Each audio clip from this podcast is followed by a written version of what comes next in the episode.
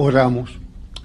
Háblanos, Padre, en lo más íntimo de nuestro corazón y a pesar de nuestras debilidades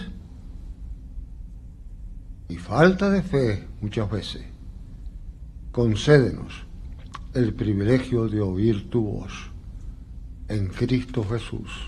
Amén. A Dios y solo a Dios sea la gloria. No generalmente se enfatiza en muchas de nuestras congregaciones el domingo de la transfiguración. Sin embargo, la lectura que nos corresponde en el día de hoy se presta para que veamos un poquito de cerca el asunto. Jesús, Dios y hombre, divino y humano, se prepara para la cruz. Nosotros nos preparamos para Cuaresma. Tiempo en que debemos examinarnos y ver nuestra situación Jesús, que es perfecto, va a tomarse este tiempo de preparación.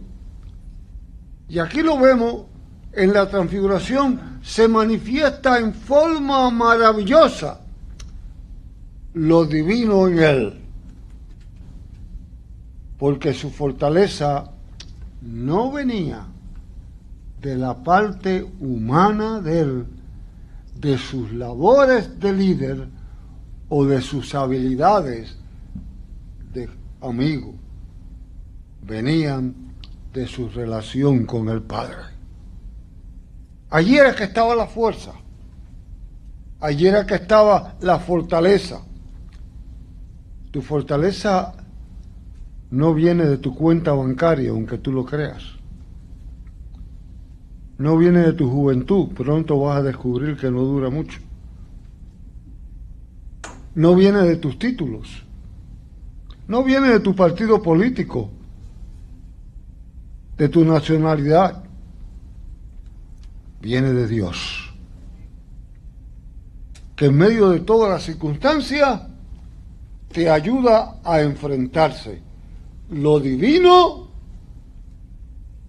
viste lo humano y frente al dolor y a la debilidad a veces tú y yo nos sorprendemos y decimos, ¿de dónde hemos sacado fuerza?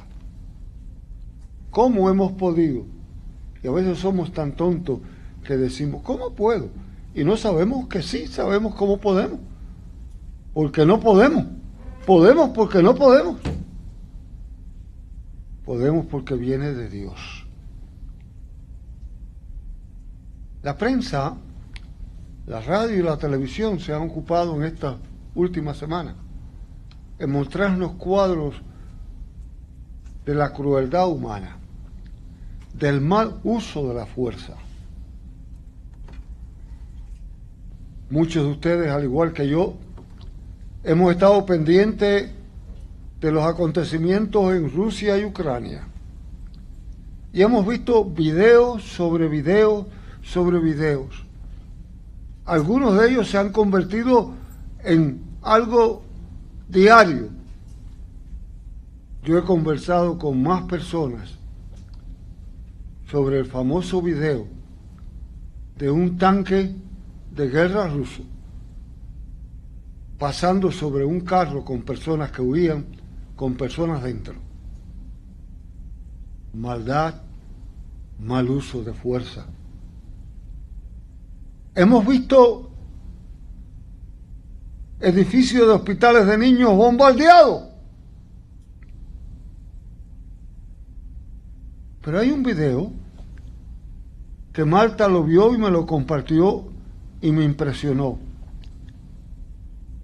En lo profundo de una estación de tren, y todo parece indicar que las estaciones de tren de Ucrania son las más profundas, en una de esas estaciones, un grupo de 40 o 50 personas apiñadas asustadas, cantaban melodóicamente himnos de la iglesia.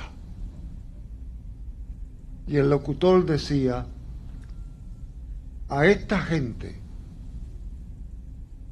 lo único que lo sostiene es su fe.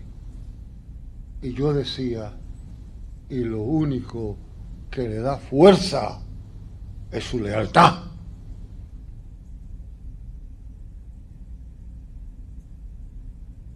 Muchos piensan que esa lucha es la repetición de Goliat y David. Rusia es el ejército más grande de Europa. Ucrania es un país de 44 millones, comenzándose a organizar prácticamente. La Biblia tiene cantidad de ejemplos de la fortaleza de donde viene. Sansón, y así por el estilo. Pero la humanidad también los tiene. Aparecen ejemplos de falsa fortaleza. La semana pasada hablaban, oíamos de Chapulín Colorado. Hoy yo quiero decirle de Popeye. Popeye piensa que, que viene de la espinaca. Los que son de mi época recuerdan los episodios de Superman y recuerdan a Mr. Clark en su traje típico y cuando se lo quitaba y se ponía la capa, era Superman. Y así vemos ejemplo tras ejemplo. Frente a nosotros, este pasaje nos abre la puerta de entender algunas cosas. El rey Darío, en parte, conocía realmente a Daniel. Él había visto algunos acontecimientos, pero su debilidad por el poder le evitó ser más fuerte. Darío había tratado ya, ustedes vieron cómo trató de doblegar a Sadrach, a Abednego y a Daniel, imponiéndole su dieta, imponiéndole su cultura. Y a mí me llama la atención, en caso de Daniel, Daniel no forma un alboroto, no forma una algazara, pero pacífica y profundamente no lo acepta. Sencillamente sigue su ruta porque tenía su mirada puesta en el lugar donde tenía que ponerla y podía confiar. Obviamente, Daniel tenía una bendición especial de Dios. Era un líder especial. Darío tenía en sus manos un reino dividido. Tenía en sus manos un reino con grandes dificultades. Se la ideó en su estrategia de cómo organizarlo y no tener problemas él. Escogió 120 líderes y tres líderes sobre los 120. Dentro de los tres, escoge a Daniel. Daniel es superior. Él lo sabe. Su interés es eventualmente ponerlo sobre todo.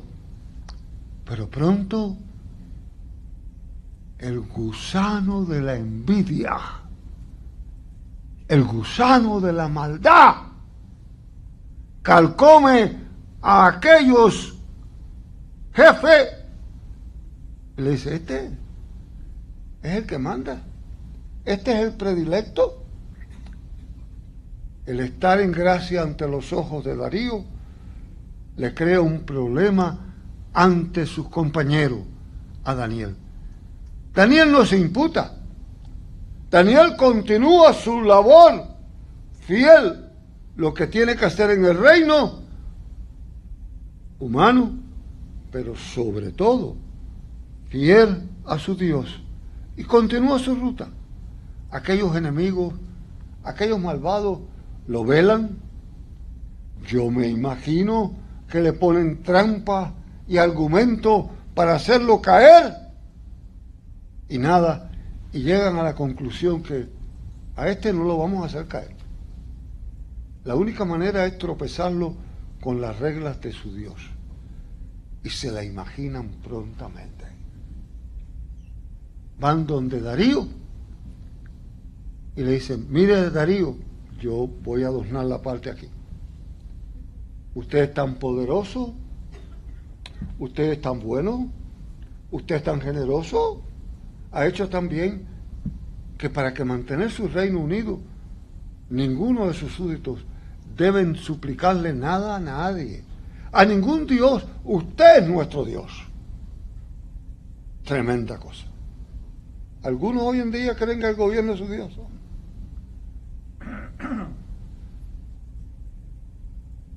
Queremos que usted firme un decreto que por los próximos 30 días todos los que vivimos bajo su reino, cualquier petición solamente la hagamos a usted.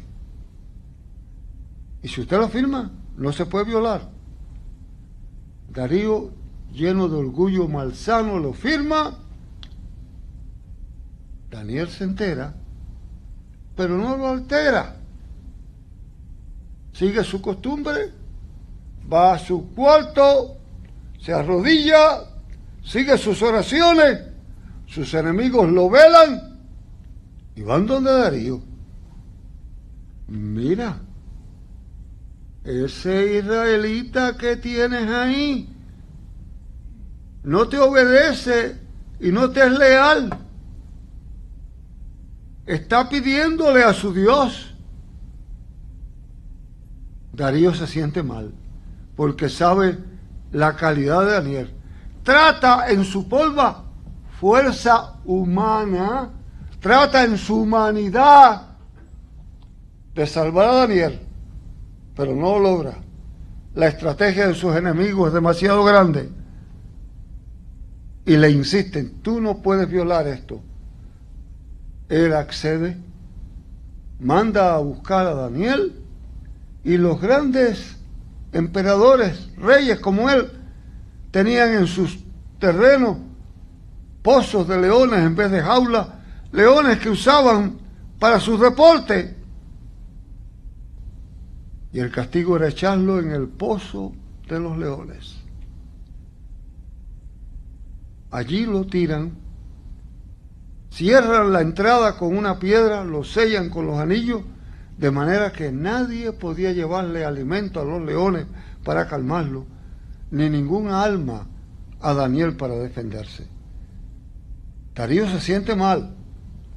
Darío se siente que ha fallado no puede dormir, no puede comer, la música no lo tranquiliza. Temprano en la mañana se acerca al pozo de los leones y con voz asustada le dice, Daniel, Daniel, el Dios vivo que tú sirves, ¿ha logrado salvarte? Y Daniel responde, viva rey Darío Dios envió sus ángeles y ha tapado la boca de los leones, porque ningún mal hice a ti, ni ningún mal he hecho a él. Lo manda a sacar, lo restaura y los enemigos terminan en el pozo. Muchos de nosotros hemos visto a Dios tapar la boca de algunos leones.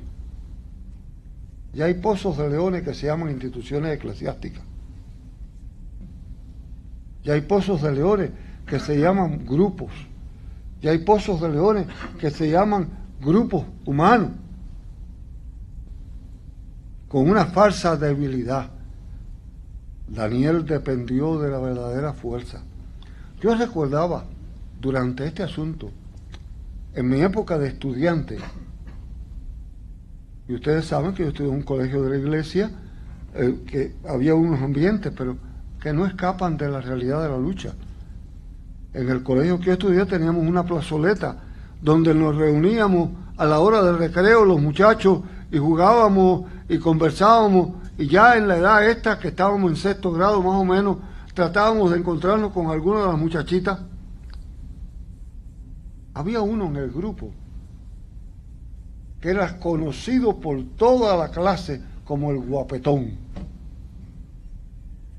Era un deportista de primera, era más robusto que el resto y realmente abusaba del resto del grupo. Pero sobre todo había uno, Germán, un compañero nuestro que era bastante pequeño, bastante débil, y yo creo que él gozaba. Parte del uniforme nuestro era una chalinita puesta, y cuando llegábamos al grupo lo cogía por la chalina y lo molestaba y le decía, y lo tenía ya realmente molesto, humillado, era la risa de todo el mundo. Todo el grupo, hasta cierto punto, le teníamos temor al guapetón. Se nos ideó en el grupo, y yo estaba en el grupo, debo confesar.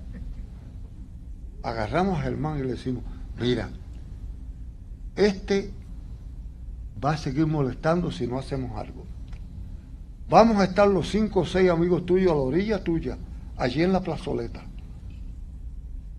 Cuando él venga y te coja la chalina y te dale, saca y dale un puño. Y él dijo, ¿cómo? Digo, dale un puño. Y nosotros te vamos a ayudar. ¿Seguro? Sí.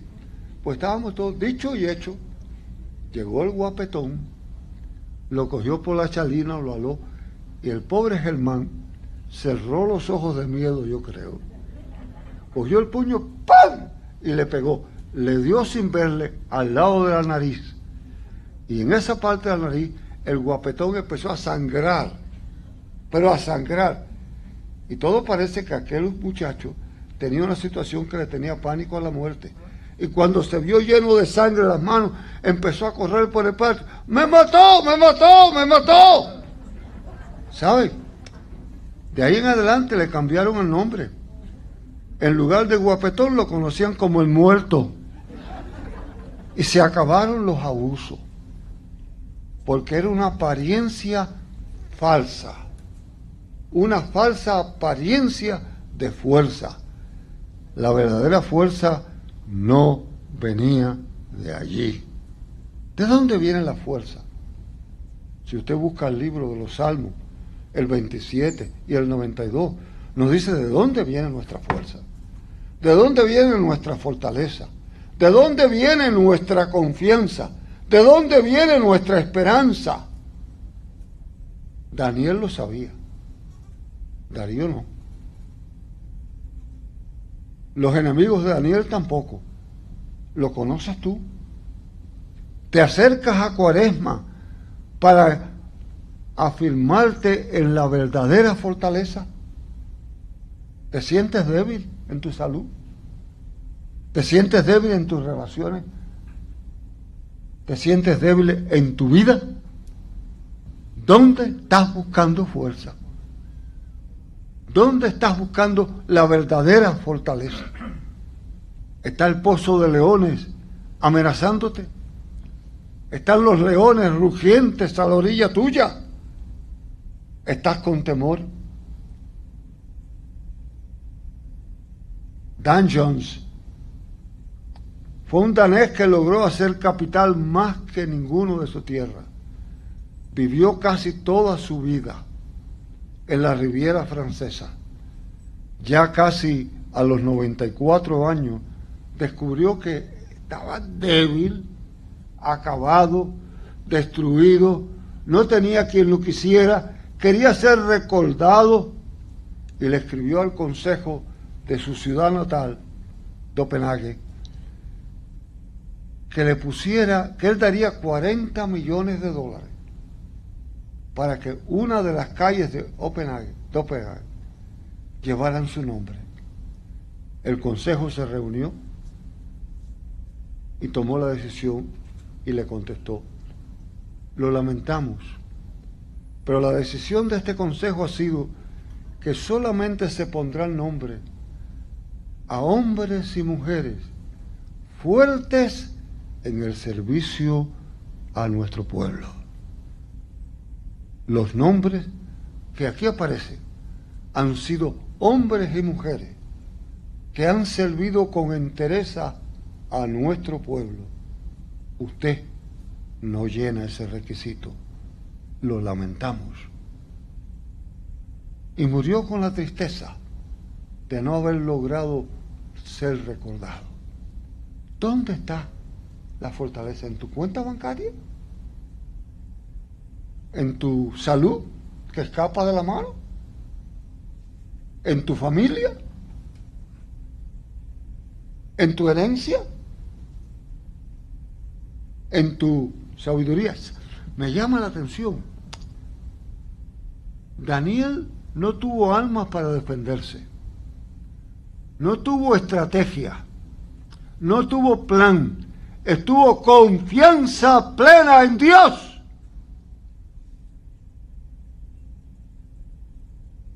Los llamados fuertes tenían la apariencia de fortaleza. Confiaron en sus planes, confiaron en su inteligencia, confiaron en sus ideas, en sus relaciones y fracasaron. Daniel confió en Dios, esperó en Dios, descansó en Dios y triunfó. No hace mucho, todos nosotros pasamos la experiencia de María. Nuestras casas estaban llenas de electrodomésticos, nevera, estufa, vacuum, aire acondicionado, licuadora, pero no podíamos cocinar en la estufa, no podíamos enfriar en la nevera, no podíamos usar el aire, no se podía usar el vacuum, no se podía usar la licuadora, nada, porque no tenían poder. La electricidad no estaba Así que estaban muy adornadas, muy bonitas, muy fuertes, pero no servían porque no tenían poder. No tenían ningún poder para poder servir. Hoy, cuando entramos de lleno en la época de Cuaresma, ¿te has analizado tú? me he analizado yo dónde está mi fortaleza, de dónde viene mi fuerza, dónde está la grandeza. Tú como yo hemos visto una vez y otra vez al Señor tapar la boca de los leones. Tú y yo hemos visto una vez como cristianos verdaderos han sido arrojados a los nuevos pozos de los leones. Y cómo Dios en su soberana voluntad ha sabido librarlo. Cuando entramos en cuaresma y vemos en la transfiguración el poder de lo divino, confiemos no en el poder de nuestra sabiduría, no en nuestro poder de recursos, no en el poder de nuestras amistades, pero en el poder de Dios. Yo te invito cariñosamente en esta mañana a que con humildad y sencillez entremos en la cuaresma no importa cuál sea la situación, es de salud, Él te fortalecerá. Es de relación, Él será la fortaleza. Es económica, Él es la fortaleza. Hoy no vencerá la fuerza del mundo, pero fortalecerá la fuerza de lo divino. Así nos ayude Dios. Amén. Gracias Padre por tu presencia, por tu amor, por tu bondad, por tu dirección eterna. líbranos día tras día y danos la confianza de esperar constantemente en ti, en Cristo Jesús. Amén.